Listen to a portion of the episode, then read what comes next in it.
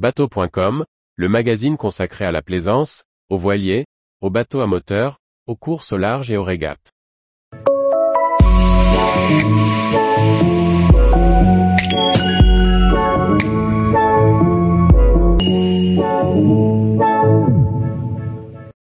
Trucs et astuces, comment savoir s'il faut refaire son anti-fouling érodable?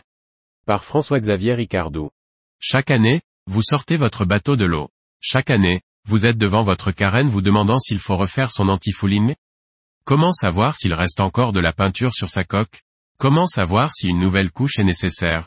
Voilà une petite astuce qui vous renseignera précisément sur l'avancement de l'usure de votre anti-fouling érodable. Un anti-fouling érodable est prévu pour s'user progressivement en fonction de l'utilisation du bateau. En s'érodant, il entraîne avec lui les bactéries qui colonisent une coque dès qu'on la plonge dans l'eau. Sans bactéries, pas de vie, et sans vie pas de coquillages qui se collent sous nos dessous.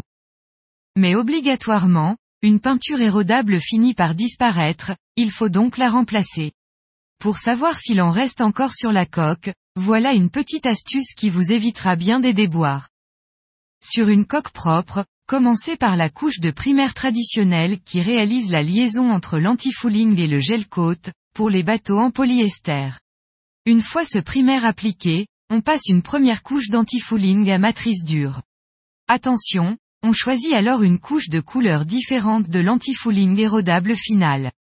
Par exemple rouge si l'antifouling final est bleu.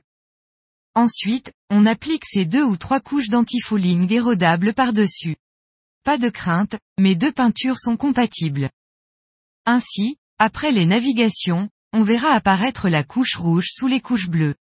Ce sera le signe qu'il est temps de refaire son anti-fouling. En attendant, cette partie de coque rouge sera toujours protégée par l'anti-fouling à matrice dure.